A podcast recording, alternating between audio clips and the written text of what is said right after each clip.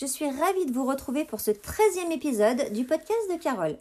J'espère que vous allez tous bien et que vous avez passé une belle semaine. Alors aujourd'hui, on va parler de budget. Euh, j'en ai déjà fait deux épisodes. Je vous invite à aller euh, écouter les numéros 6 et 11 du podcast. Et je pense que ce ne sera pas le dernier. Tout simplement parce que, avec l'inspiration de personnes issues de YouTube, je réussis depuis trois mois à ne plus être découvert en fin de mois et même à faire des économies. Alors si euh, je pouvais euh, mettre des euh, claps d'applaudissements, je m'applaudirais moi-même.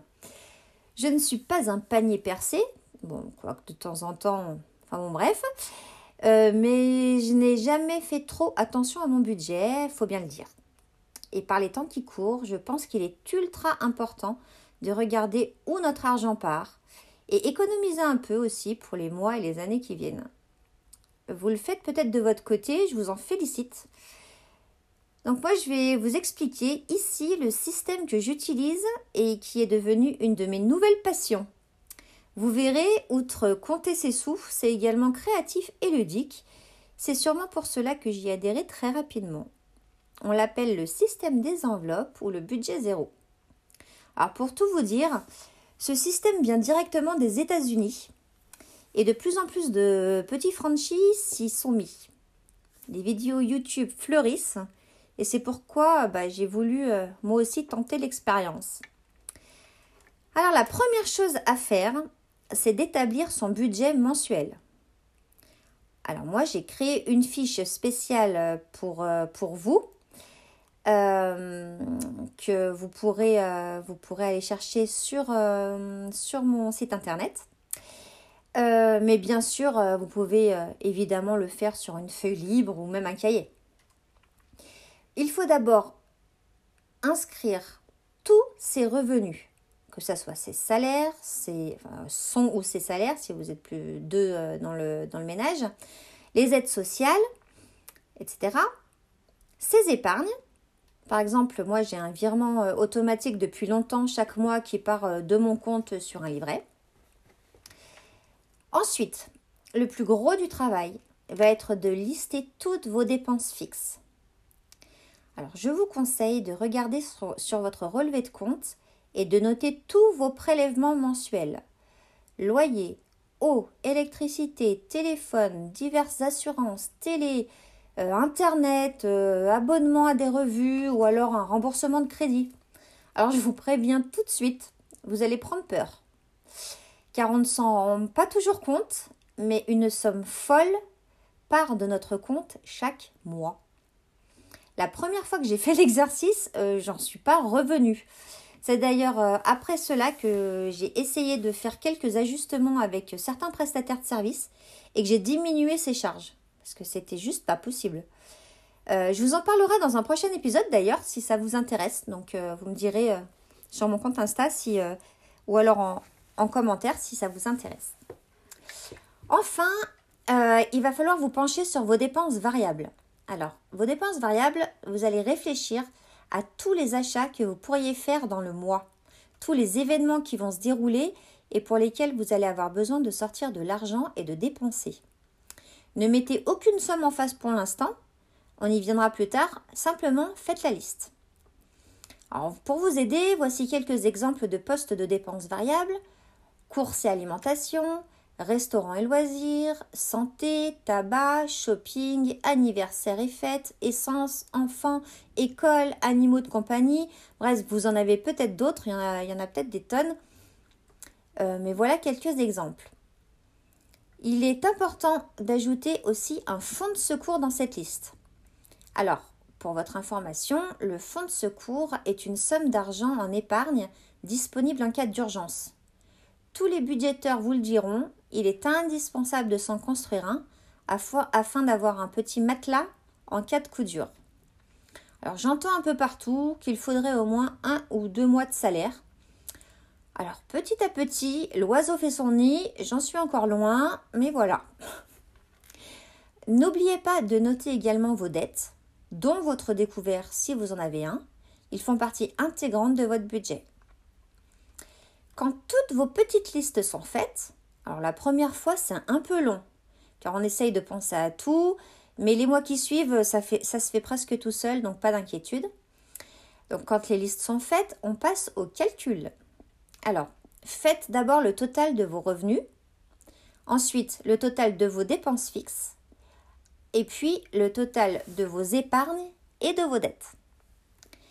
Et pour connaître le montant de vos dépenses variables, il vous suffit simplement de soustraire toutes les dépenses, épargnes et dettes au montant de vos revenus. Il vous restera la somme à dispatcher dans vos dépenses variables. Alors je vais vous donner un petit exemple chiffré pour que ça soit un peu plus clair. Qu'on soit bien entendu, enfin qu'on soit bien clair, clair, clair. Euh, c'est totalement inventé, hein, je précise. Donc imaginons que Martine et Jean-Paul, je ne connais pas de Martine et Jean-Paul, je connais des Martine, je connais des Jean-Paul, mais pas de Martine et Jean-Paul ensemble. Donc c'est inventé. Euh, donc Martine et Jean-Paul ont 2800 euros euh, de salaire et 130 euros d'aide à la CAF. Ils épargnent 50 euros tous les mois sur un compte et ont des dépenses fixes qui s'élèvent à 1600 euros. Enfin, ils ont un découvert à 100 euros, enfin 200 euros. Les dépenses variables s'élèveront donc à 2800 euros de leur revenu, moins les 50 tous les mois, moins les 1006 de fixe, moins les 100 euros de découvert, à 1180 euros. Et c'est maintenant que les enveloppes arrivent en piste. Alors je sais qu'il y a beaucoup de personnes frileuses quand on parle d'argent cash, de liquide, de billets. Je peux le comprendre car c'est plus facile de tendre sa carte bleue que d'aller retirer au guichet. Mais voilà ce qui me fait économiser, ne presque plus utiliser ma CB. Pour reprendre notre exemple, Martine ira donc à la banque en début de mois. Une ou deux fois, tout dépend du plafond de retrait que lui permet sa carte, et va retirer ses 1180 euros de dépenses variables. Ensuite, il lui suffira de remplir ses enveloppes avec la somme voulue pour chaque poste du mois. Par exemple, 400 euros pour les courses, 50 euh, euros pour le shopping, etc. Alors, pour une question pratique, moi, je garde mon budget essence sur mon compte, car c'est quand même bien plus simple de payer euh, avec sa carte quand on arrive à la pompe à essence. Certains ouvrent même des comptes en ligne simplement pour faire leurs courses. Vous savez, pour les drives. C'est une bonne idée. Ils font euh, un virement de la somme euh, allouée et n'utilisent que ça pour leurs courses. Sinon, moi, à chaque fois que je dois faire un achat, je prends de l'argent dans l'enveloppe dédiée et je paye en espèces. Terminé les achats compulsifs et mon porte-monnaie me remercie. Et bien sûr, je note toutes mes dépenses sur chaque petite fiche appelée tracker, insérée dans chaque enveloppe pour savoir où j'en suis. Alors, vous allez trouver peut-être que c'est contraignant. Peut-être. Franchement, moi, je prends comme un jeu et ça marche. Alors évidemment, euh, je me fais plaisir. Évidemment que je continue à faire plaisir à mon loulou, à ma famille. Mais la différence, c'est que tout est budgété pour le mois. Je dirais même plus, je budgète à l'année. C'est-à-dire que j'ai réfléchi à tous les événements prévus, type euh, anniversaire, vacances d'été, Noël, départ en week-end, invitation, euh, rentrée scolaire, voyage à Disney, bref. Et je mets de côté chaque mois. Alors pas dans toutes les catégories en même temps, hein, c'est pas, euh, on va pas se mettre non plus sur la paille, c'est pas, c'est pas ça le, c'est pas ça l'objectif, c'est pas ça le but, mais donc mais pas des, sommes astronomiques non plus, hein, même 10 euros ça suffit. Mais en fait j'ai un objectif pour chaque, pour chaque épargne et je fais en sorte de, de combler chaque enveloppe. pour vous donner un petit exemple, euh, je suis partie en week-end dans un hôtel spa il n'y a pas longtemps entre copines. Et eh ben j'ai rempli ma fiche budget euh, spécial week-end euh, pour savoir de combien j'allais avoir besoin entre l'hôtel, le transport, les repas. Et j'ai rempli ma petite enveloppe en conséquence pendant deux mois et demi. Et eh ben écoutez, je suis partie sereine en sachant que le budget était bouclé et que je pourrais, je pourrais bien en profiter. Et c'est ce que j'ai fait, j'en ai super bien profité. Les défis dont je vous parlais à l'épisode 11 m'aident également à remplir mes petites épargnes à l'année. Et quand il reste de l'argent en fin de mois, euh, je les redistribue aussi. Et je vous assure que ça peut aller très très vite. Je vous parlais euh, de créativité en début d'épisode, car euh, oui, pour débuter, on peut prendre de simples enveloppes blanches afin de voir si ce système nous convient, car j'en connais certains qui ne veulent pas en entendre parler, mais c'est ok, hein, je peux comprendre, il n'y a pas de problème. Et puis ensuite, on se prend au jeu de rechercher ce vieil agenda filofax, dont on ne se servait plus pour y, insérer ses propres enveloppes décorées et créées à la plastifieuse. On se met à faire des fiches de budget plus sympas et colorées on invente des fiches défis, on invente des, des fiches pour, euh, tout. Euh, bref, on s'amuse. Euh, donc je m'amuse aussi tout en faisant attention à l'argent durement gagné.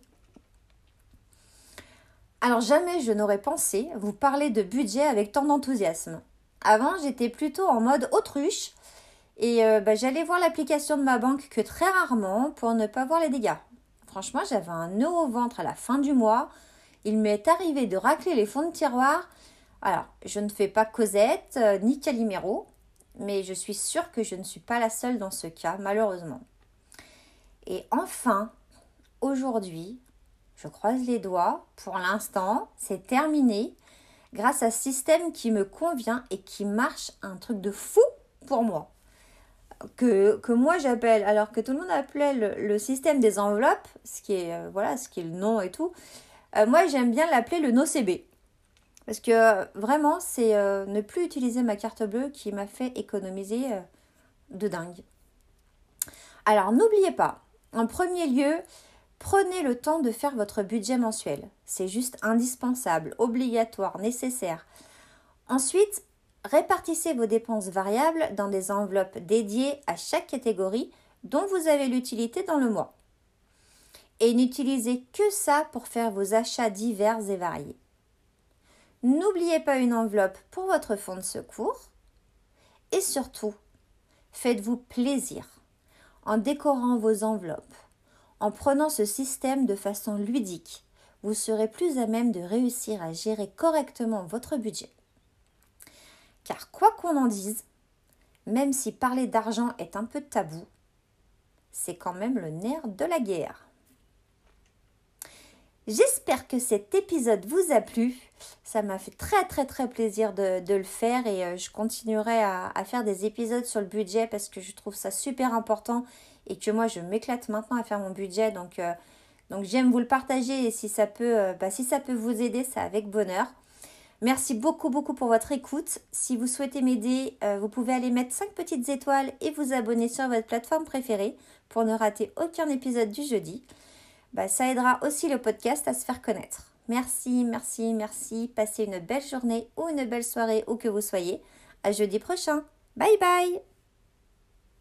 bye